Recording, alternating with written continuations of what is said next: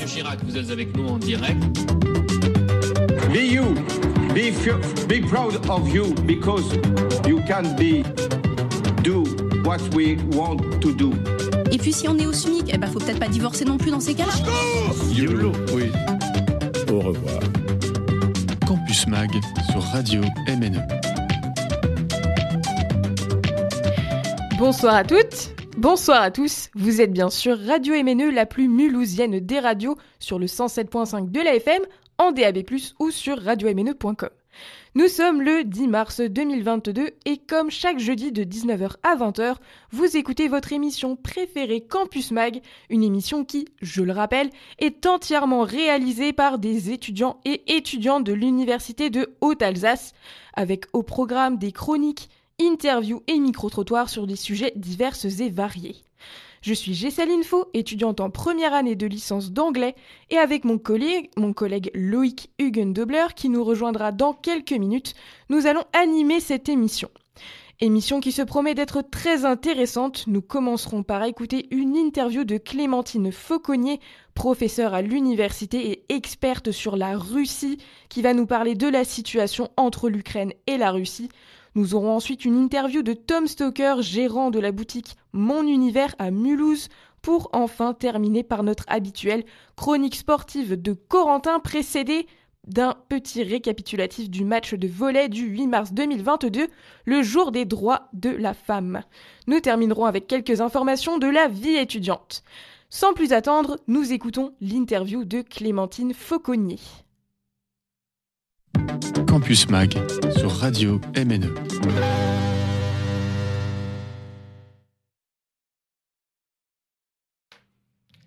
Alors euh, bonjour à tous, euh, bonjour euh, chers auditeurs. donc aujourd'hui, en lien avec la crise actuellement en Ukraine, donc la guerre en Ukraine, nous recevons Clémentine Fauconnier, qui est maîtresse en conférence en sciences politiques ici à l'université de Haute-Alsace et qui est donc euh, également spécialiste de la Russie et plus particulièrement euh, du parti de Vladimir Poutine, Russie Unie, sur lequel euh, elle a écrit un livre. bonjour, Clémentine Fauconnier. Bonjour. je suis actuellement accompagné de mon collègue Noé, avec qui nous allons mener cette interview. Bonjour. Bonjour, Bonjour à tous. Alors, on vous reçoit aujourd'hui, donc Madame Fauconnier, en particulier pour une conférence que vous allez euh, mené le jeudi 17 mars à 17h ici euh, au campus de la Fonderie, à l'amphithéâtre numéro 1, donc qui sera euh, accessible au public. Est-ce que vous pouvez nous en dire un petit peu plus sur cette conférence? Alors, bah, tout d'abord, merci beaucoup pour votre invitation et puis euh, merci aussi euh, beaucoup de faire euh, ce travail de promotion donc pour la conférence qui aura lieu la semaine prochaine. Donc, l'idée, comme vous l'avez dit, hein, merci de l'avoir rappelé, c'est particulièrement important en ce moment. je suis une spécialiste de la Russie et de la politique intérieure russe. Voilà, je suis pas une spécialiste de l'Ukraine, je suis pas une spécialiste de l'armée russe ni une spécialiste en stratégie militaire. Et donc, ce qui est important de dire, alors évidemment, je vous invite à venir très nombreux, très nombreuses à venir échanger jeudi prochain, mais pour que vous soyez pas déçus ou pas, que vous ayez de fausses attentes. Je vais évidemment faire un point récapitulatif sur ce qui se passe actuellement en Ukraine.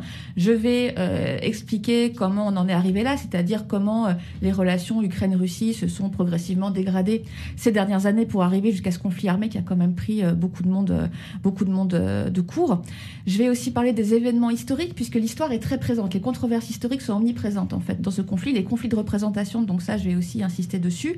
Et puis je vais parler de ce que je connais le mieux. Il me semble que c'est la meilleure chose à faire actuellement, surtout que par ailleurs on a quand même une couverture médiatique euh, énorme. Enfin, on est presque à la limite de la saturation, euh, il me semble, en ce moment. Et donc, du coup, c'est pas la peine que je me prétende d'un coup experte militaire euh, ou experte vraiment de façon très pointue de la vie politique ukrainienne. Je vous renverrai pour ça à des références bien plus pertinentes. Et donc, du coup, je vous parlerai aussi de ce que je connais le mieux, à savoir la vie politique intérieure russe et la façon dont elle permet quand même, dont l'étude de l'évolution du poutinisme depuis 20 ans permet d'apporter des éclairages sur ce qui est en train de se passer, surtout la façon dont c'est en train de se passer, quels sont éventuellement euh, euh, aussi en, boomerang, je dirais, les effets qu'on peut peut-être attendre ou imaginer sur euh, la vie politique intérieure de la Russie.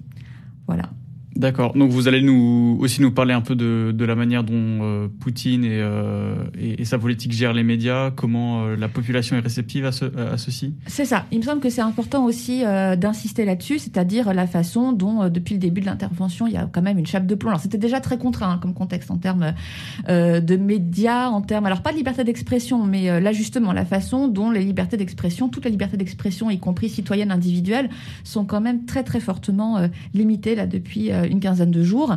Euh, malgré ça, insister aussi sur le fait qu'il y a quand même une réelle protestation, même si c'est très dangereux de protester en ce moment contre la guerre en Russie, il y a quand même une réelle protestation qui existe, même si elle est évidemment minoritaire, parce qu'on est dans un contexte qui est très euh, contraint.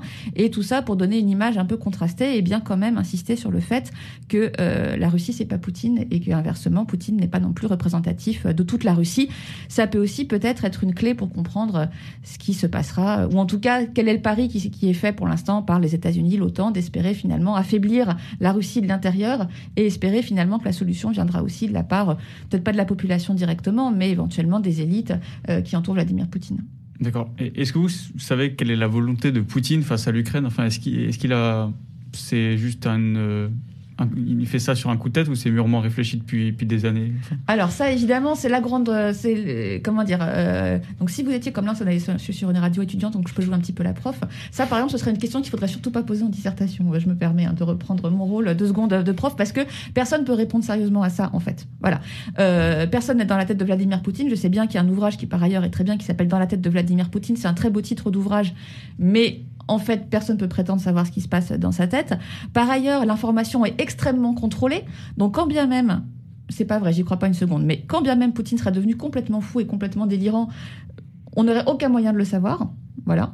Euh, et donc, du coup, je pense que c'est une question à laquelle on ne peut pas répondre. Voilà. Et donc, c'est pour ça qu'il faut, finalement, il faut poser les choses autrement. C'est-à-dire que c'est très compliqué de savoir, pour l'instant, donc la question, c'est de savoir l'état mental de Vladimir Poutine et de savoir aussi dans quelle mesure il est soutenu par ses lieutenants les plus proches. Voilà. Il y a eu, euh, donc, je sais pas si vous connaissez cette expression de kremlinologie. C'était une espèce de discipline qui était apparue à l'époque de l'URSS, où on était dans un contexte tellement fermé, avec tellement peu d'informations, que les spécialistes de l'URSS, évidemment, pouvaient pas faire de terrain, hein, évidemment, euh, pour aller voir ce qui se passait du point de vue de la vie politique en URSS. Et donc, du coup, on était condamné de façon, euh, alors je dis on, pas moi, parce que même moi, j'étais pas née, mais disons, mes prédécesseurs étaient condamnés à vraiment surinterpréter de façon euh, très très précise des micro-mouvements ou des micro-informations pour essayer de voir ce que ça pouvait bien vouloir dire.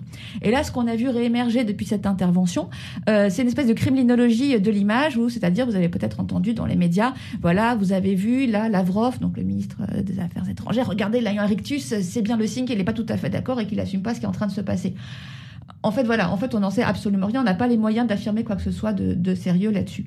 Après, et donc j'expliquerai ça de façon beaucoup plus détaillée euh, jeudi prochain, ce qu'on peut, euh, peut mettre en, parallèle, c'est des discours précédents qui ont été tenus par Vladimir Poutine.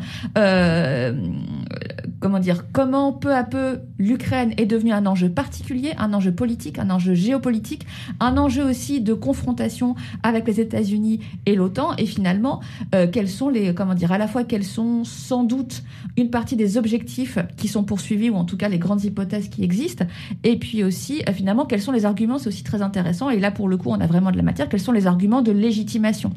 Je vais pas expliquer ça maintenant, puisque euh, cette interview, elle est en partie conçue aussi comme un teasing géant et comme une bande-annonce, donc du coup, l'idée, c'est aussi de vous mettre l'eau à la bouche pour la suite, et puis sinon, on aura une émission qui durerait trois heures, mais euh, l'une des choses les plus intéressantes, il me semble, et les plus révélatrices, et qui vous a sans doute tous étonné, même si ça a été aussi déjà en partie expliqué, c'est pourquoi Poutine parle de génocide. Euh, d'intervenir contre un génocide possible ou déjà en cours dans l'est de l'Ukraine. Pourquoi il parle de dénazification euh, Quels sont les enjeux Pourquoi d'un coup on retrouve un vocabulaire qui est issu de la Seconde Guerre mondiale pour justifier une intervention qui a priori a pas grand-chose à voir Voilà. Donc tout ça, ça c'est des questions auxquelles on peut répondre et auxquelles je répondrai. Euh, mais de savoir vraiment si Vladimir Poutine est fou et qu'est-ce qu'il veut dans le fond, ou est-ce qu'il pense vraiment être capable de pouvoir, comme, on dit, comme il dit, par exemple, démilitariser complètement l'Ukraine, ou est-ce qu'il pense sérieusement pouvoir faire sauter le gouvernement actuel pour pouvoir mettre euh, un gouvernement qui lui convienne à la place? Personne ne peut réellement répondre à cette question. Voilà. D'accord, donc ça ne serait que spéculation et ce serait. Voilà, il me semble que c'est. il faut être prudent. Voilà, il faut être prudent. Et euh, là, donc là, on est beaucoup concentré sur euh, l'Ukraine, mais est-ce que ça serait possible que, à terme, son objectif, ça serait d'aller plus loin Parce que là, on a par exemple les, pays baltes qui ont vraiment peur de ce qui est en train de se passer en Ukraine, malgré le fait qu'ils soient protégés par l'UE et l'OTAN. Est-ce que ça peut être un de ses objectifs après l'Ukraine d'aller vers ces autres pays? Alors là, pour l'instant, euh, les premiers pays, je dirais, les plus inquiets, c'est pas tout à fait les pays baltes. Je vais évidemment parler des pays baltes parce qu'ils sont dans une situation qui est particulièrement euh, euh, intéressante et cruciale. Mais avant de répondre directement, directement à ça, en plus de l'Ukraine, il y a deux pays là qui sont particulièrement sur la sellette ou qui sont particulièrement inquiets pour deux raisons un tout petit peu différentes. C'est la Moldavie et c'est la Géorgie. Donc Moldavie et Géorgie, c'est deux ex-républiques soviétiques. Euh, et euh, pourquoi j'en parle, c'est aussi parce que vous savez peut-être que en ce moment, il est question éventuellement de considérer que ces trois pays peuvent être des candidats pour l'adhésion, pour une adhésion un petit peu en urgence. Euh, en tout cas, qu'on peut ouvrir un processus de candidature, hein, c'est très long ensuite, hein, mais pour ces trois pays, précisément parce qu'ils se sentent en partie particulièrement menacés par euh, l'action de Vladimir Poutine. Euh, alors même que pour certains, ils sont quand même voilà très très éloignés des standards a priori attendus pour des candidats à, à l'Union européenne. Pourquoi ils se sentent particulièrement menacés? Tout d'abord, la Géorgie, euh, il faut le rappeler, a fait l'objet de ce type d'invasion. Alors une invasion beaucoup moins violente, d'une ampleur bien moins grande, mais une invasion quand même qui pour le coup était une invasion surprise en 2008. Il y a déjà eu les chars russes qui sont rentrés dans une république euh, post-soviétique a priori souveraine, sous un prétexte très proche qui était aussi de protéger des républiques euh, séparatistes, avec aussi cette argumentation de prévenir un génocide, etc. Donc d'une certaine façon, ça, il y avait déjà, je dirais, un, kit rhétorique qui était tout prêt au moment de l'invasion de l'Ukraine. Simplement, ça a pris une ampleur bien moins grande. À ce moment-là, il n'y avait pas eu toute la, montée en suspense à laquelle on a assisté quand même depuis deux mois avec euh, voilà la Russie qui dit attention, je vais le faire, je vais le faire, je vais le faire, les États-Unis qui font non, le fait pas, non, le fait pas. Bref, donc du coup, on était tous un petit peu suspendus. Là, pour la Géorgie, ça s'est passé complètement autrement. C'était une invasion surprise.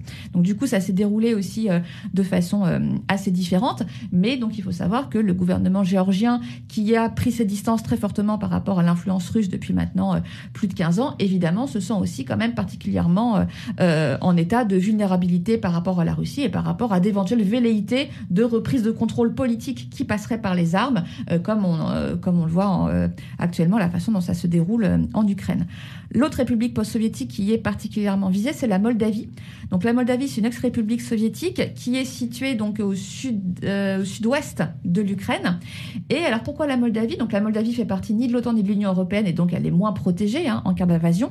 Et surtout, elle a sur son flanc est une zone, une espèce de bande de terre qui s'appelle la Transnistrie.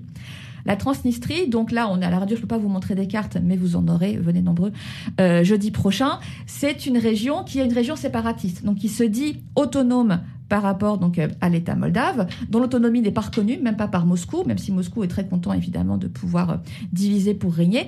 Et sur ce territoire, donc le pays quand même, enfin le pays non, ce quasi-État, donc cet État qui fonctionne de façon, cet territoire qui fonctionne quasiment de façon autonome par rapport à la Moldavie, est donc en partie soutenu par Moscou, et du coup il y a une présence militaire russe sur cette zone. Et donc une des hypothèses qui circulent, mais ça n'est qu'une hypothèse, c'est qu'en fait la poussée euh, de l'armée russe dans l'Ukraine euh, viserait ou permettrait à la Russie d'aller jusqu'à cette zone est de la Moldavie, jusqu'à la Transnistrie, où il y a déjà une présence militaire russe depuis de nombreuses années, et finalement d'agrandir euh, considérablement d'un point de vue territorial euh, l'influence de la Russie, et notamment son accès aux mers chaudes et à la côte, à la côte sud. Voilà, donc ça c'est le premier bout, ça c'est les premiers pays qui sont... bon, pour l'instant, Vladimir Poutine n'a pas du tout parlé de les envahir ou de leur faire quoi que ce soit, mais c'est, je dirais, la, première garde de pays qui se sentent, euh, qui se sentent inquiets, concernés, et qui donc pour ça ont multiplié les appels vers l'Union européenne, qui pour l'instant semble y répondre. On va voir comment ça se, euh, comment ça se goupille. Les États baltes, vous avez tout à fait raison d'insister sur les États baltes, parce que les États baltes sont les seuls pays, sont les, sont les seuls pardon, ex-républiques soviétiques à avoir adhéré à l'Union européenne et à l'OTAN. Euh, donc du coup, c'est une situation qui est très particulière. Et euh, l'autre euh, l'autre facteur qui fait que ce sont des pays qui sont dans une situation particulière, c'est que chacun, alors de façon différente, je ne vais pas rentrer dans les détails, mais chacun comprend une part importante de sa population qui est russophone et qui s'est trouvé plus ou moins en difficulté pour pouvoir être considéré comme des citoyens comme les autres dans ces pays, vu qu'il y a aussi là encore des enjeux, des conflits mémoriels très importants. C'est extrêmement conflictuel en Estonie, en Lettonie, en Lituanie, de savoir finalement quel a été par exemple le rôle de l'armée rouge. Est-ce que l'armée rouge a été un occupant après la Seconde Guerre mondiale ou est-ce qu'ils ont été des libérateurs Et ça, ça donne lieu à euh, des conflits mémoriels, voire parfois à des mouvements de protestation euh, physique dans la rue qui peuvent être euh, assez importants et d'une ampleur assez importante. Et donc, du coup, évidemment que les États baltes sont particulièrement regardés, observés, puisque on pourrait très bien imaginer les arguments avancés par Vladimir Poutine et son entourage pour justifier, dans l'hypothèse où il voudrait finalement étendre, euh, j'y crois pas trop, mais on va rester très prudent. Donc, dans l'hypothèse où il voudrait euh, étendre finalement cette percée vers l'ouest, euh, les États baltes seraient des candidats de choix en raison de la présence de populations, russophones et puis parce que c'est des pays quand même, qui sont des ex-républiques soviétiques. Mais évidemment, le très grand mais, c'est que là, on passerait en termes d'intensité, on est déjà quand même dans une, dans un affrontement qui ouest-est qui de fait on n'avait pas vu depuis la guerre froide.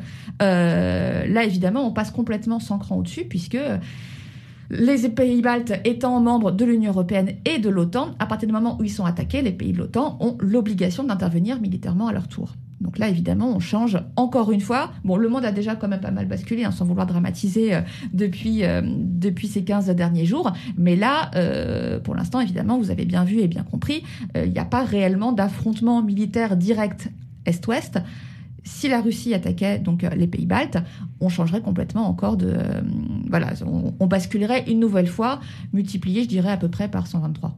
D'accord. Nous allons faire une petite pause dans l'interview de Clémentine Fauconnier en écoutant un peu de musique. Vous écoutez For Too Long de Smoke and Mirrors, titre de 2022.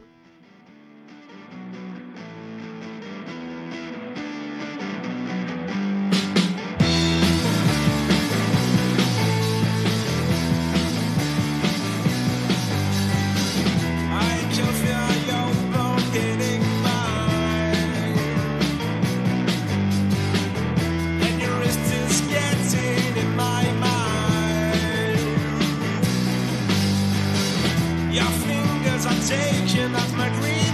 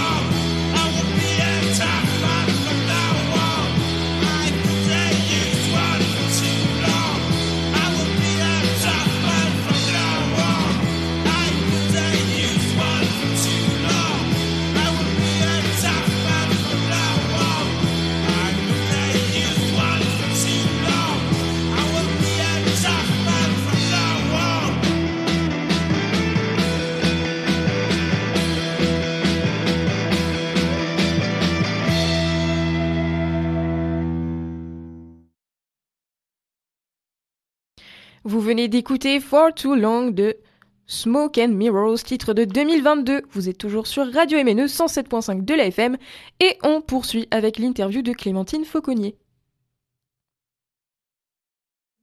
Il faut quand même bien faire attention sur ce qu'on pense pouvoir dire et sur, ce euh, sur ce qu'on est condamné, je dirais, à observer, à essayer de comprendre au fur et à mesure. Voilà. Euh, ce qui est sûr, c'est que jusqu'à récemment, euh, ça, ça correspond à, une de vos questions à venir. J'ai peut-être tort de, le dire comme ça, donc on va avoir l'occasion de, de, redévelopper ensuite. Allez-y, allez-y. Voilà, ce qu'on pouvait jusque-là, la stratégie de Vladimir Poutine. Donc, il n'avait pas peur de passer par les armes régulièrement quand il le fallait. La preuve, il a envahi la Géorgie en 2008, il a annexé la Crimée en 2014, il a été euh, présent militairement d'une certaine façon, sur laquelle je vais revenir tout de suite euh, en Syrie notamment. Mais jusque-là, on était plutôt avant tout dans des stratégies d'influence. dans des stratégies d'influence, alors qui pouvaient passer par des stratégies de subversion, qui pouvaient passer alors beaucoup par l'investissement du cyberespace, des cyberattaques, et d'ailleurs l'Estonie en a été la cible euh, en 2007 par exemple. Comme ça a été le cas, par exemple, pour l'annexion de la Crimée en 2014, donc cette euh, région qui était euh, au sud de l'Ukraine et qui a été récupérée par la Russie euh, au grand dam du droit international, des opérations surprises, certes militaires, mais hyper ciblées, hyper rapides, voilà, qui surprennent tout le monde. Soit encore, ce qui était aussi en train de se développer très fortement, c'était une forme de, de sous-traitance du recours à la force militaire via des sociétés militaires privées. Et donc, évidemment, le plus célèbre dont on parle énormément, c'est le groupe Wagner, qui est présent, donc qui était présent en Syrie, qui présent de fait en Ukraine et qui est présent aujourd'hui dans une grande partie des pays d'Afrique subsaharienne, comme par exemple le Mali. Donc là, finalement, Vladimir Poutine, ces derniers temps, nous avait plutôt habitués à ça. Des opérations très sophistiquées, un petit peu masquées, qui visaient vraiment, avec une grande économie de moyens, à euh, développer au maximum la puissance russe dans des théâtres les plus différents possibles, mais c'était pas du tout vraiment ce recours à une guerre beaucoup plus conventionnelle avec euh, des chars qui rentrent en masse et des bombardements en masse sur un pays voisin et vraiment de rentrer directement dans une guerre d'agression. Voilà. Et donc, du coup, sachant euh, l'ampleur de ce tournant, c'est très difficile, euh, il me semble, de pouvoir prévoir euh, ce qu'il veut réellement, quelles sont les possibilités.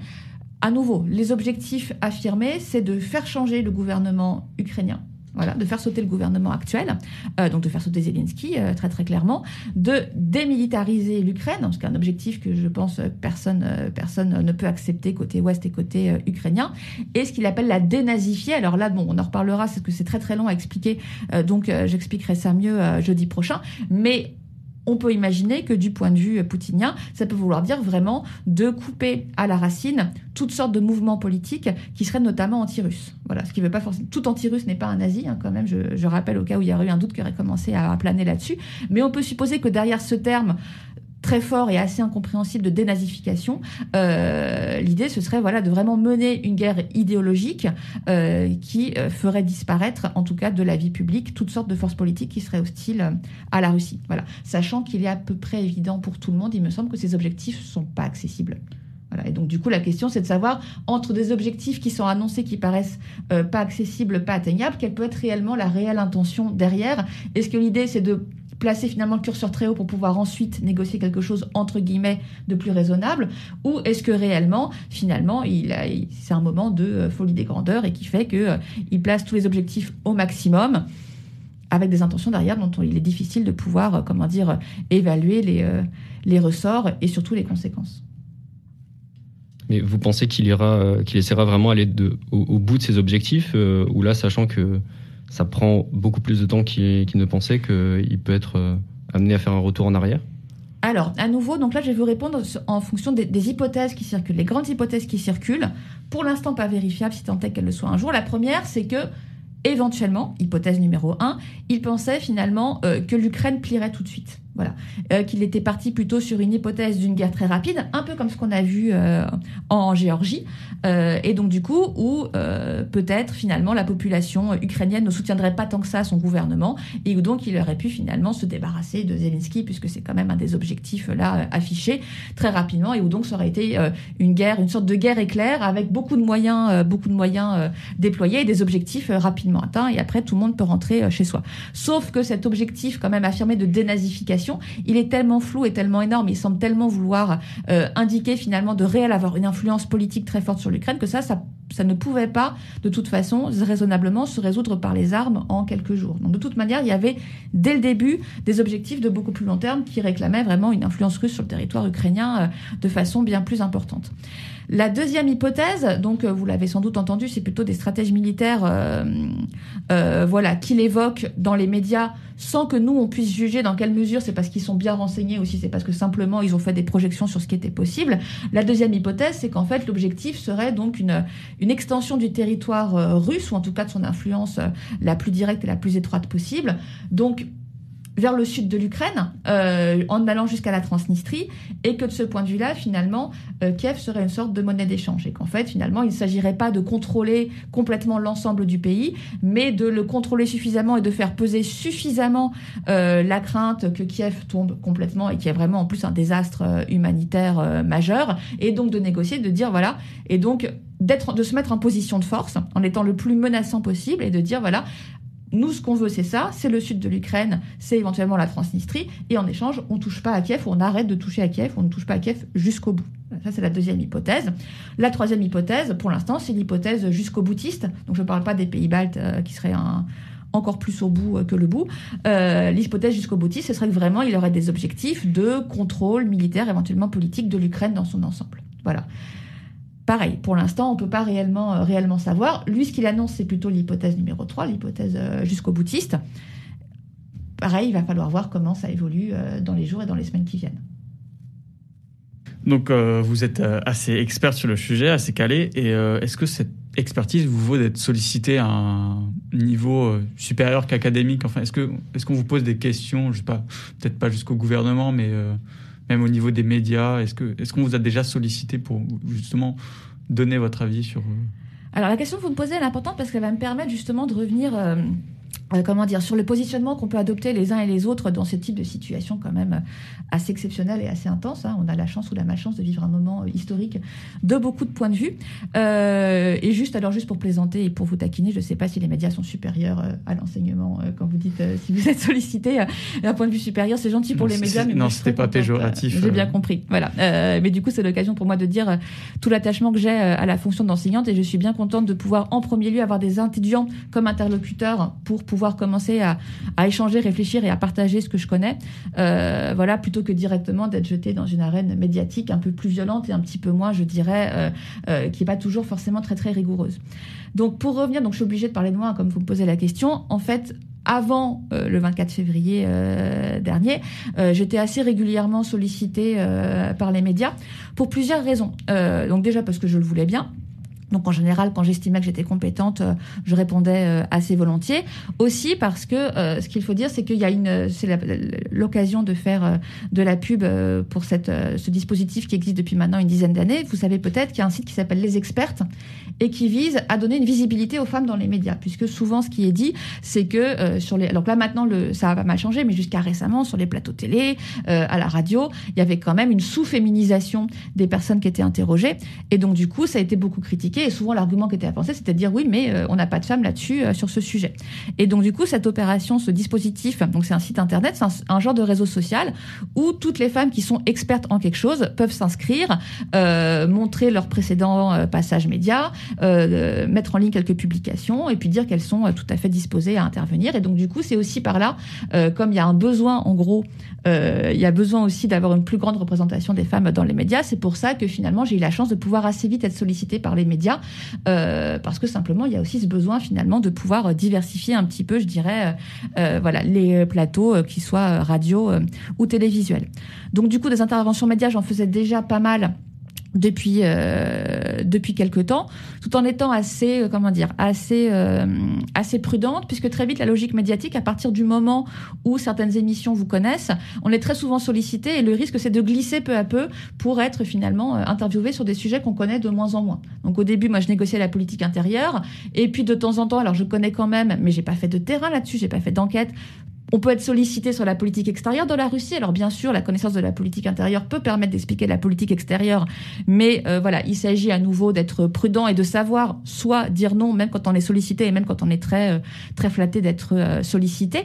Et donc du coup, pourquoi pourquoi je vous dis tout ça? Parce que le matin, enfin c'était il y a 15 jours tout pile, avant même que j'émerge tout à fait de mon sommeil, euh, de mon sommeil, voilà, euh, je me suis aperçue que j'avais déjà à peu près une quinzaine d'appels en absence. Voilà. Et donc c'est là où j'ai commencé à me douter que sans doute il s'était passé quelque chose pendant la nuit ou très tôt euh, dans la matinée. En gros, donc là ça commence un tout petit peu à se comment dire à se euh, à non pas à s'épuiser, mais malgré tout voilà ça fait déjà 15 jours et puis il y a d'autres éléments d'actualité. euh, euh, même si là la guerre entre la Russie et l'Ukraine reste quand même au tout premier plan euh, des médias. Voilà, il faut compter à peu près pour quelqu'un comme moi, c'est-à-dire qui ne soit pas non plus hyper célèbre, mais qui était déjà un petit peu dans le circuit avant. euh, il faut compter à peu près entre 10 et 15 sollicitations par jour. Voilà. Et c'est le cas parce que, alors pourquoi? C'est parce qu'en fait, il y a une très très grosse demande. C'est-à-dire que vous avez vu, si vous regardez euh, une grille radio ou une grille télé en ce moment, c'est l'essentiel finalement euh, des émissions porte sur cette question. Et donc tout simplement, donc si j'utilise un vocabulaire euh, pour le coup euh, martial, il n'y a pas assez de soldats finalement. Euh, voilà, c'est-à-dire qu'il faut trouver des gens qui soient compétents, qui aient quelque chose à dire Vous avez la toute première garde qui est hyper pertinente sur la question et qui peut répondre en direct, à savoir les spécialistes de l'Ukraine qui peuvent expliquer vraiment l'histoire de ce pays, ou les spécialistes de stratégie militaire qui peuvent expliquer ce qui est en train de se passer et le comparer à d'autres types d'interventions. Il y a la deuxième garde, c'est-à-dire euh, des gens comme moi, c'est-à-dire qui connaissent la zone, qui connaissent des euh, comment dire qui connaissent très bien ou qui connaissent bien euh, des domaines qui sont périphériques mais éclairants, à savoir par exemple la politique intérieure russe, ou je pense aussi à un de mes collègues qui s'est spécialisé sur euh, tout ce qui est la, politique sportive de la Russie et la façon dont le sport est utilisé à des fins de rayonnement international pour la Russie. Là, vous savez que, la Russie exclut pratiquement de toutes les grandes compétitions et donc ce collègue est sollicité euh, pour ces raisons-là. Et puis sinon, vous avez, donc là ça va être, ma minute méchante, vous avez ce qu'on appelle parfois méchamment des toutologues c'est-à-dire euh, des gens qui sont interviewés, qui ont des compétences beaucoup plus larges, beaucoup plus floues, et qui du coup, mais qui du coup sont euh, euh, très souvent sollicités, même si en fait ils connaissent assez peu au sujet ou qu'ils apportent pas réellement grand-chose. Et donc du coup, la controverse qu'on a tous, en tout cas tous mes collègues qui travaillent sur l'espace post-soviétique, c'est de savoir dans quelle mesure on intervient pour certes donner des éclairages, mais en étant un petit peu, c'est-à-dire qu'on donne des éclairages historiques, on donne des éclairages de contexte, mais finalement on n'est pas plus pertinent, voire on est moins que des journalistes qui sont directement euh, en prise euh, en permanence avec les événements et qui donc peuvent gérer la foule d'informations qui nous arrivent tous les jours. On est encore moins pertinent que des gens qui sont directement euh, sur le théâtre des opérations et qui peuvent vraiment donner, euh, comment dire, des informations de première main. Donc là, c'est-à-dire, voilà, il y a une question et c'est pour ça que moi, pour l'instant, vous, êtes ma première intervention médiatique. Moi, ça fait 15 jours pour l'instant que je refuse systématiquement parce que je vois pas réellement, si je peux apporter des éléments de contexte, je peux apporter des éléments historiques, je peux apporter des éléments sur la politique intérieure, mais je suis pas du tout en position de pouvoir sérieusement euh, expliquer concrètement ce qui est en train de se passer maintenant. Voilà. Et donc c'est pour ça que j'étais réticente euh, à le faire, à moins d'avoir les garanties, et ça on peut pas toujours l'avoir, où il faut bien choisir ses émissions et ses journalistes, qu'on sera bien interrogé sur ce sur quoi on est compétent, on peut apporter quelque chose, et de pas en direct avoir à dire, euh, voilà, est-ce que Poutine va faire sauter une centrale nucléaire, par exemple Ça, personne, personne peut y répondre, et surtout pas moi. Alors, euh, donc on en a déjà un petit peu, euh, on l'a un petit peu évoqué avant, mais euh, donc notamment avec toutes les sanctions occidentales qu'il y a eu et ce genre de choses. Est-ce que l'opinion publique russe et ses réactions à la guerre peuvent, enfin, on pourrait d'un côté faire peut-être plier Poutine. Est-ce que ça pourrait engendrer des, des, gros changements dans cette guerre? Alors, c'est évidemment euh, le pari qui est fait pour l'instant par l'Ouest, pour le dire rapidement, c'est en partie les opinions publiques de façon générale, et puis surtout ce qu'on appelle les oligarques, donc ces très grandes puissances euh, économiques, financières, qui sont aux côtés de Vladimir Poutine et qui eux-mêmes font l'objet de sanctions et qui sans doute sont assez euh, mécontents de la situation. Euh, c'est savoir si la population en général aujourd'hui, mettons si elle se révoltait en réaction soit à la guerre tout court, soit euh, je dirais à toutes les conséquences des sanctions euh, économiques très importantes, le fait de savoir si une voilà un mouvement de protestation très important serait capable de faire plier Vladimir Poutine, ça me semble assez improbable. Pourquoi euh, Alors déjà bon Vladimir Poutine est pas c'est quand même un, dirigeant autoritaire, hein, n'ayant pas peur de mots, donc du coup il est assez peu sensible euh, voilà, au fait de euh, voilà sa réélection est pas directement liée quand même euh, directement en tout cas à l'opinion publique. La première chose. Deuxième chose, l'opinion publique protestataire, là, elle est très, euh, très fortement réprimée, donc elle a très peu l'occasion de s'exprimer. Et troisièmement, comme il y a par ailleurs euh, une répression très forte, la population russe a de moins en moins accès à des informations euh, fiables. Voilà, il y a une vraie fermeture, y compris médiatique, qui fait que bien sûr que les citoyens russes se rendent bien compte au quotidien qu'ils payent très cher l'intervention, enfin en tout cas l'attaque par la Russie de l'Ukraine. mais par ailleurs, ils ont un discours très idéologique et très martelé qui vise à surtout diaboliser donc euh, l'Occident euh, et son action, et donc qui vise à canaliser finalement cette euh, éventuellement la colère qui est ressentie plutôt sur l'Ouest plutôt que sur Vladimir Poutine. et par ailleurs, voilà, ils ont très très peu d'informations. Alors bien sûr, cette ce contrôle de l'information, il n'existe pas simplement depuis 15 jours, hein, il était euh, présent depuis longtemps, et donc du coup, beaucoup, une grande partie, enfin une partie significative, pardon, de la population russe a depuis longtemps développé des stratégies pour pouvoir continuer à s'informer et à contourner toutes les difficultés euh, d'accès à une information fiable, avec un réel esprit critique hein, euh, qui existe et qui est très développé. Néanmoins, les conditions sont encore plus difficiles. Voilà, donc là, c'est un petit peu, ça c'est un des grands mystères qu'il va falloir surveiller en espérant quand même avoir accès, nous aussi de notre côté, à une information information euh, fiable, c'est de savoir dans quelle mesure euh, la population russe euh, va réagir. Ce qui est sûr, c'est qu'il n'y a pas un enthousiasme. voilà, c'est vraiment.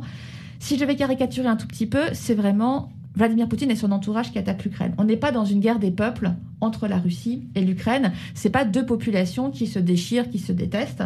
On n'est pas du tout dans ce type de, de configuration-là. Voilà, c'est vraiment un État. C'est vraiment un État des dirigeants qui attaquent, euh, là pour le coup, une population entière et un pays entier. Pour l'instant, alors donc il y a quelques sondages d'opinion qui sont produits, mais comme vous savez peut-être, il n'est même pas autorisé en Russie de prononcer le mot guerre. Voilà. Donc du coup, c'est très compliqué, évidemment. Déjà que le contexte était contraint avant, c'est encore plus compliqué de pouvoir évaluer sérieusement, finalement, euh, la façon dont la population se positionne par rapport euh, à ce qui passe, à ce qui se passe. Ce qu'il va falloir voir là dans les dans les dans les dans les jours et les semaines euh, qui viennent, c'est si réellement il y a, euh, je dirais, euh, non seulement de la part euh, de la population. Pour l'instant, c'est pas trop le cas, même s'il y a eu des vrais, quand même, de façon très courageuse, hein, des vraies manifestations de de mécontentement et d'opposition. Ce qui va être, euh, à mon avis, décisif, et malheureusement c'est un peu élitiste de le dire comme ça, mais ça va être de voir du côté voilà, des oligarques, des grandes fortunes et des acteurs réellement influents politiquement, économiquement en Russie, si ça commence à bouger euh, ou pas.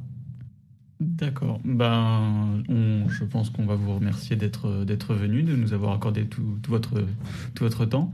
Et on rappelle que vous faites une conférence donc le 17 mars à 17h dans l'amphithéâtre de la Fonderie, enfin campus Fonderie de l'UHA, et euh, pour nous éclairer justement sur cette question et sur sur un peu tout ce qui gravite autour euh, dans l'actualité. C'est ça. Merci pour votre invitation. Merci à vous. Merci à vous. Et voici, chers auditeurs et auditrices, la fin de cette interview de Clémentine Fauconnier sur Radio MNE 107.5 de la FM. On accueille Loïc au studio. Bonsoir Loïc. Salut Chessaline, bonsoir à toutes et bonsoir à tous. C'est avec plaisir que je vous retrouve ce soir en cours d'émission. Et maintenant, un peu de musique avec Scream Draw Faster de Laurel. On se retrouve juste après.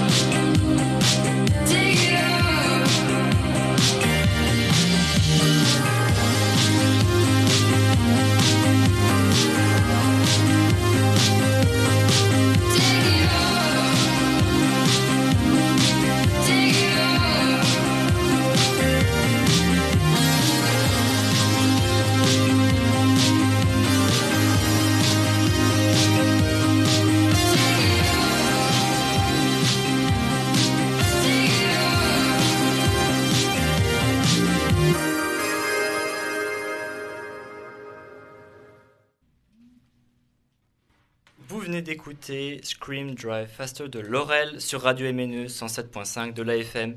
Et nous recevons ce soir Tom Stoker, une interview qui sera menée et réalisée par Inès et Gessaline. Mesdames, c'est à vous. Alors, euh, bonjour Tom Stoker, merci d'avoir accepté notre invitation. Avec plaisir, comme la dernière fois. Ça Et fait oui. plaisir de vous revoir. Et oui, c'est un aussi. grand plaisir. Bienvenue dans notre émission en direct du studio de la Fonderie où nous vous avions déjà accueilli au mois de novembre 2021 Effectivement, oui. pour parler de votre boutique sur le thème d'Harry Potter, c'est Mon Univers, situé 22 rue Poincaré à Mulhouse. C'est ça, tout à fait, Voilà. oui. Une boutique qui a été fondée il y a un peu plus de deux ans maintenant. Maintenant, ouais, le temps passe vite. hein. On, on voit déjà qu'on est en mi-mars bientôt. C'est euh, bientôt le printemps. Donc, euh, oui, malheureusement, le temps passe vite. Et, euh, mais ça fait quand même plaisir de revoir euh, tous nos clients qui, euh, qui reviennent nous voir après tous ces mois de confinement. Donc, Et oui, ça on avance. Donc votre boutique accueille régulièrement des événements. Vous aviez déjà accueilli Devon Murray, alias Seamus Finnegan, ou encore participé à l'événement SF Connexion à Colmar en invitant Stanislas Janewski, alias Victor Krum. Vous avez prévu très prochainement, les 1er et 2 avril 2022, et non, ce n'est pas un poisson d'avril, euh, d'inviter un nouvel acteur, Brontis Jodorowsky, alias Nicolas Flamel. Pourriez-vous nous présenter cet événement et nous expliquer comment vous êtes arrivé à l'inviter? Alors oui, effectivement, euh, déjà les deux premiers événements ont été euh, un grand succès. Et ça, c'était vraiment génial. On a des clients qui sont venus sur Mulhouse exprès pour cet événement-là, qui venaient de, Belgique, par exemple, qui venaient du sud de la France, pour rencontrer ces acteurs. Donc ça prouve bien que la demande est là et qu'il y a des fans partout. Donc on- déjà, on ne botte pas en touche, ça c'est génial. Euh, par rapport euh, au nouvel acteur, donc euh, là pour l'instant, on était concentré sur la saga d'Harry Potter comme vous l'avez dit, hein, avec Seamus Finnegan et Victor Krum, euh, personnages assez emblématiques. Vous n'êtes pas sans savoir que ben, on va bientôt découvrir le film des Animaux Fantastiques 3, donc Les Secrets de Dumbledore. Et on a voulu un petit peu ben, axer cette saga-là, qui est cousine de la saga d'Harry Potter qu'on chérit tant, en faisant venir un des acteurs de, de cette saga. Donc euh, on aura le plaisir effectivement le 1er avril, et c'est pas un poisson d'avril, comme tu le disais, même si je suis un blagueur euh, professionnel. Euh, le, le 1er avril donc et le 2 avril, Brontis Jodorowsky qui interprète Nicolas Flamel. Très bien. Et alors, comment ça se passe si on veut assister à cet événement, justement? Tout simplement, on a mis en place une billetterie en ligne qui est accessible par nos réseaux sociaux, Facebook et Instagram, ou alors on peut prendre directement les billets euh, à la boutique. On a décidé de mettre plusieurs packs, c'est-à-dire que soit on, décide de faire juste le selfie avec l'acteur et euh, on choisit son créneau horaire et euh, on, reçoit l'invitation euh, une fois le, le paiement effectué. Euh, donc on a un pack juste selfie, un pack juste photo, on a un pack qui regroupe les deux sur lequel vous pouvez économiser euh, 5 euros. Et après, on a un pack euh, photo, selfie, plus, euh, plus baguette du personnage. Donc euh, voilà, il y en a pour tous les budgets. euh, c'est euh, accessible. Le premier pack est à 10 euros, le plus cher est à 59 euros. Et on a décidé de rajouter, c'est quelque chose qu'on avait déjà fait avec euh, Victor Krum euh, en partageant cet événement avec la SF Connexion de Colmar, mais c'est vrai que on a voulu pour euh, cet événement reproduire la même chose, c'est-à-dire que le vendredi du 1er avril, on fait ce qu'on appelle le meet and greet. Donc c'est vraiment un, événement qui est, euh, en comité restreint, donc on va privilégier 20 personnes, 20 les 20 premiers clients en fait tout simplement, pour un moment d'échange de questions-réponses avec l'acteur euh, dans la partie salon et les clients auront la possibilité de repartir avec la dédicace et la photo en plus de cet acteur. Donc euh, voilà, ça c'est le petit plus par rapport à ce qu'on avait mis en place avec Devon Murray. Très bien. Alors maintenant, que pensez-vous de l'émission spéciale Retour à Poudlard? Est-ce que vous pensez que 20 ans après, ce soit toujours un aussi grand succès? Euh, 20 ans après, on voit qu'il y a des boutiques qui poussent un petit peu partout dans toute la France. Donc euh, le succès est là, est toujours au rendez-vous. Et, euh, et malgré le fait que je l'ai déjà vu, parce que comme tout le monde, je me suis, je me suis abonné à, la fameuse chaîne pour pouvoir le regarder en, en direct, je le regarderai encore demain euh, sur TF1. ouais. Donc euh, oui, le succès est là, il sera toujours là. Et euh, je pense pas que ça va s'arrêter là. Alors, est-ce que maintenant vous pouvez nous parler de votre mission humanitaire pour l'Ukraine? Vous avez récolté de nombreux colis pour aider les enfants en Ukraine. Comment pouvons-nous contribuer? Alors, euh, action humanitaire, c'est vraiment au sens très large. Nous, euh, par le biais de ma société, euh, on a tous été touchés au niveau de l'équipe, je pense comme la plupart des gens, de ce qui se passe actuellement en Ukraine. C'est vraiment à côté de chez nous.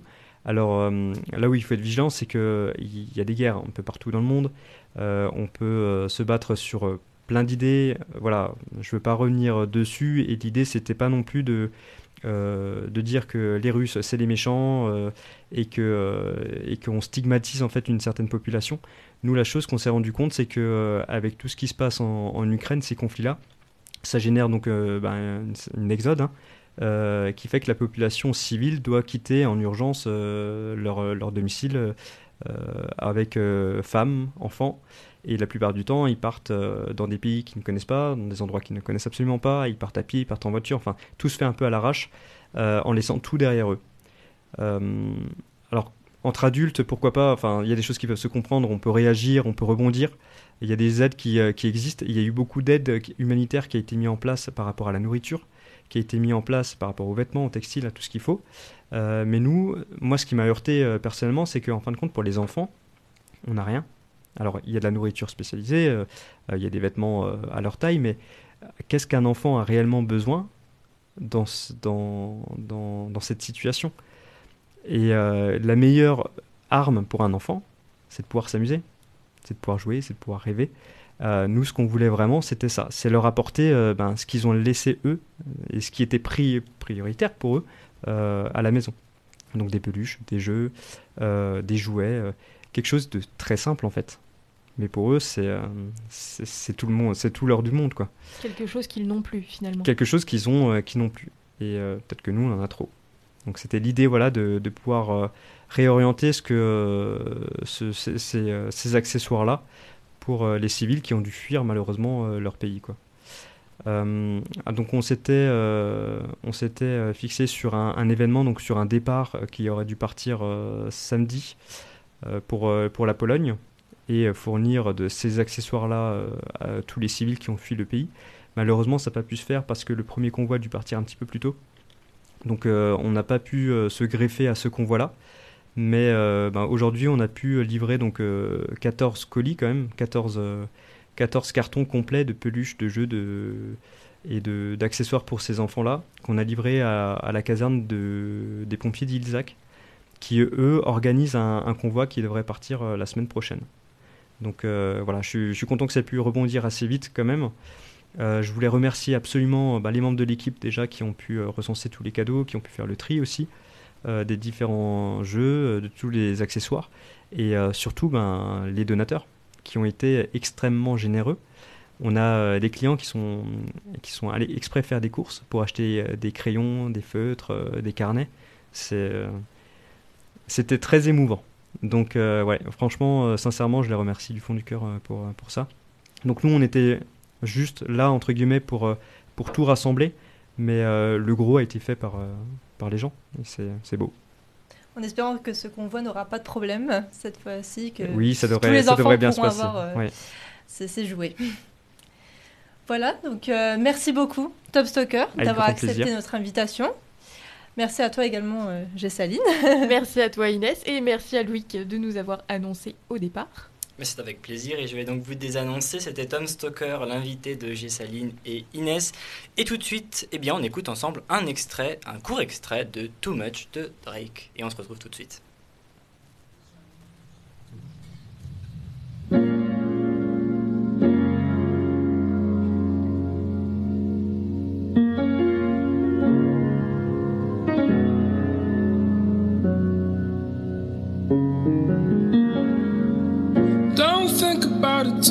Much, too much, too much, too much.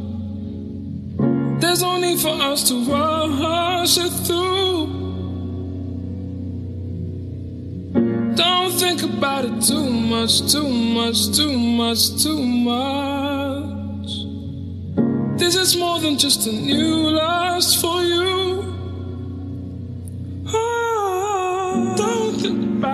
Done saying, I'm done playing. Last time is on the outro. Stuck in the house, need to get out more. I've been stacking up like I'm fundraising. Most people in my position get complacent. Wanna come places with star girls and they end up on them front pages. I'm quiet with it, I just ride with it. Moment I stop having fun with it, I'll be done with it. I'm the only one that's putting shots up and like a potluck, you need to come with it. Don't run from it. Like H-Town in the summertime, I keep it 100. Met a lot of girls in my times there and word of Paul Wall, not one fronted. I was birthed there in my first year, man. I know that place like I come from Campus Mag Mais qui elle est celle-là? Sur Radio MNE. Too Much, c'est le titre que vous venez d'écouter à l'instant sur Radio MNE 107.5 de la FM, titre de Drake qui date de 2013. Et tout de suite, je vais laisser la parole à mon collègue Loïc. Merci Gessaline. Depuis le temps qu'on parle dans cette émission du sport et de l'ASPTT Mulhouse, il fallait bien se rendre sur le terrain pour prendre le pouls et l'ambiance de cette manifestation dans le cadre de la journée des droits des femmes. En effet, il y a deux jours, le mardi 8 mars, une équipe de Radio MNE du Campus Mag a assisté au match de l'ASPTT Mulhouse de volley au Palais des Sports Butazzoni à Mulhouse. Les volleyeuses ont disputé leur match contre Marc en Barreul, qu'elles ont brillamment remporté en 3-7 secs. Il ne s'agit pas pour moi de vous restituer les résultats des matchs, je laisse cette tâche à notre collègue Corentin tout à l'heure, mais plutôt de vous donner un aperçu de l'ambiance qui y régnait pour cette journée particulière. Coup d'envoi donné à 19h30, mardi 8 mars 2022 par Michel Lutz, maire de Mulhouse, qui souhaite favoriser le sport des femmes dans la ville. Une ambiance de feu côté tribune, 3482 personnes démasquées, chacun avait sur son siège un clap où il était inscrit Mulhouse au féminin pour faire du bruit et pour soutenir les volleyeuses mulhousiennes, avec bien sûr l'appui d'un tambour, d'une trompette dans le public. Le tout ponctué de musique épique et de tous les styles, du David Guetta en passant par soprano et bien sûr quelques musiques locales que les Alsaciennes et les Alsaciens ont repris en chœur. À l'association, à l'occasion de cette manifestation pour la journée des droits des femmes, plusieurs stands étaient ouverts pour proposer aux visiteuses et visiteurs de découvrir des produits de bien-être pour la santé physique ou mentale, mais aussi barbe à papa et popcorn pour les plus gourmandes et gourmands d'entre nous. D'après une confidence d'une amie présente avec nous mardi soir, dont je ne donnerai pas le nom, n'est-ce pas Gessaline, je cite La sève de boulot, c'est stylé en vrai, un peu bizarre au premier abord, mais c'est très classe. Fin de citation. Sachez qu'elle va bien aujourd'hui et elle est avec nous dans ce studio. Notre petite équipe euh, soudée du Campus Mag ne pouvait pas quitter le Palais des Sports Butazzoni sans faire une photo évidemment avec la mascotte qui déambulait à travers les stands bien sûr. Les joueuses ont porté des maillots roses, commandés spécialement pour cette journée internationale des droits des femmes. Ces, maillots ont été mis aux enchères afin de soutenir l'association Maman Citoyenne de Mulhouse. Ce projet eh est un projet social mère-enfant qui valorise le rôle clé des mamans dans notre société et permet réussite, fraternité, éducation, intégration, respect, citoyenneté, confiance et fierté pour les enfants. En pratique, les fans et généreux donateurs pouvaient laisser le prix qu'ils étaient prêts à mettre pour acquérir un maillot d'une joueuse en commentaire à la suite du post publié sur le compte Facebook de la SPTT Mulhouse Volet. Les prix annoncés par les potentiels intéressés étaient, allaient de quelques dizaines d'euros à plus d'une centaine d'euros. L'histoire ne dit pas si les enchères sont terminées, vous pouvez peut-être encore enchérir. Rendez-vous sur leur page Facebook donc. Vous pouvez aussi donner directement à l'association Maman Citoyenne, le tout au pluriel. Et je laisse évidemment la parole à Gessaline et à Corentin pour la suite. Merci beaucoup Loïc et donc je tiens à vous préciser, chers auditeurs et auditrices, que le prochain match de l'ASPTT Mulhouse Volley féminin à domicile aura lieu le mardi 15 mars contre Nancy à 19h. Et tout de suite, je laisse la parole à Corentin. Merci à vous, très chers collègues. Donc, bonsoir à toutes et à tous pour ce nouvel épisode du Sport Campus en direct de l'UHA dans le studio de la Fonderie. On va continuer avec euh, tout d'abord euh, les résultats. Euh, On a parlé de la victoire de la SPTT, mais on a aussi eu la défaite des Scorpions de Mulhouse 3-7 à 7 contre l'Ormandie d'Anglaise ce mardi 8 mars à la patinoire de Lilleberg pour le premier match des playdowns. Attention, il va falloir vite se ressaisir. Ensuite, on a aussi eu la victoire des Panthères de Mulhouse en basket féminin 66 à 65 après prolongation contre l'équipe d'Orly au gymnase de la Dolaire. C'était un match haletant. Le maintien en N2 est toujours possible pour les joueuses de Pierre Bilbao. Continuons notre agenda. On a bien entendu la SPTT Mulhouse qui va jouer mardi prochain le 15 mars à 19h au Palais des Sports euh, contre Nancy. Mais ce vendredi 11 mars à 20h à la patinoire de Lilleberg, les Scorpions de Mulhouse vont affronter les Diables, Rouges de Briançon pour le match numéro 2 des Playdowns. Il va falloir se mobiliser pour les encourager, pour tout donner, car c'est un match très important. Aussi, le mardi 15 mars à 20h au Palais des Sports, les basketteurs mulhousiens du Mulhouse Basket Association vont recevoir l'équipe de Poitiers pour leur premier match de seconde phase. Très très important euh, match pour espérer la montée.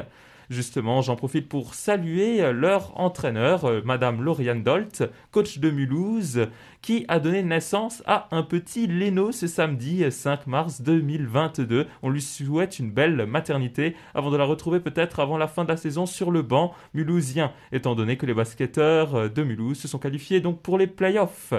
Et enfin, notez ce dimanche 13 mars à 16h, au complexe sportif de la Dolère à Bourtzwiller, un match de handball entre euh, les handballeurs de Mulhouse-Rixheim contre l'équipe de Dreux Vernouillet. C'est la fin des résultats et de l'agenda de cette chronique sport. Je passe le relais à mes collègues. Merci beaucoup Corentin pour cette chronique sportive toujours aussi complète. Et nous terminons avec quelques informations de la vie étudiante avec Arnaud. Bonjour à toutes et à tous. Aujourd'hui, j'ai deux annonces à vous faire concernant, la vie de notre cher campus. Premièrement, je vous présente Radioactive. C'est une association étudiante qui te propose à toi, étudiant, de prendre le micro pour faire entendre ta voix. Tu peux retrouver tout ça au studio radio de la Fonderie. Une adhésion de, une adhésion de 2 euros minimum te permettra de proposer ta propre émission qui sera diffusée sur la FM et sur Internet. Tu pourras également produire et enregistrer tes propres podcasts et plus généralement utiliser la totalité du matériel radio disponible. Retrouve l'association sur Instagram et Facebook et aussi sur leur site internet radioactive tout attaché-uha.com. Deuxième grosse annonce ce soir, la CSTE vous invite au troisième round, de leur Pub- Purple Night, se déroulant ce soir, jeudi 10 mars, au bar Le Passage, à partir de 20h30. Lors de cette soirée, vous pourrez commander une pinte au doux prix de 5 euros si vous êtes muni de vos plus beaux vêtements violets. Merci à tous pour votre attention. Merci Arnaud pour, cette, euh, pour ces dernières informations. C'est vrai que la pinte à 5 euros, ça fait rêver. On y sera tous. Et malheureusement, c'est déjà la fin de cette émission Campus Mag. Chers auditeurs et auditrices, j'espère qu'elle vous aura plu. J'ai beaucoup apprécié euh, faire euh, cette demi, cette demi-émission avec toi, Gessaline, aujourd'hui. J'en profite pour remercier nos étudiants de l'Université de Haute-Alsace pour la réalisation de ces émissions, avec des sujets toujours plus intéressants les uns que les autres. Et puis, bah, on va se donner rendez-vous la semaine prochaine, hein, le jeudi 17 mars à 19h, pour le prochain numéro de Campus Mac sur Radio MNE 107.5 de la FM. À la semaine prochaine et prenez soin de vous. À bientôt.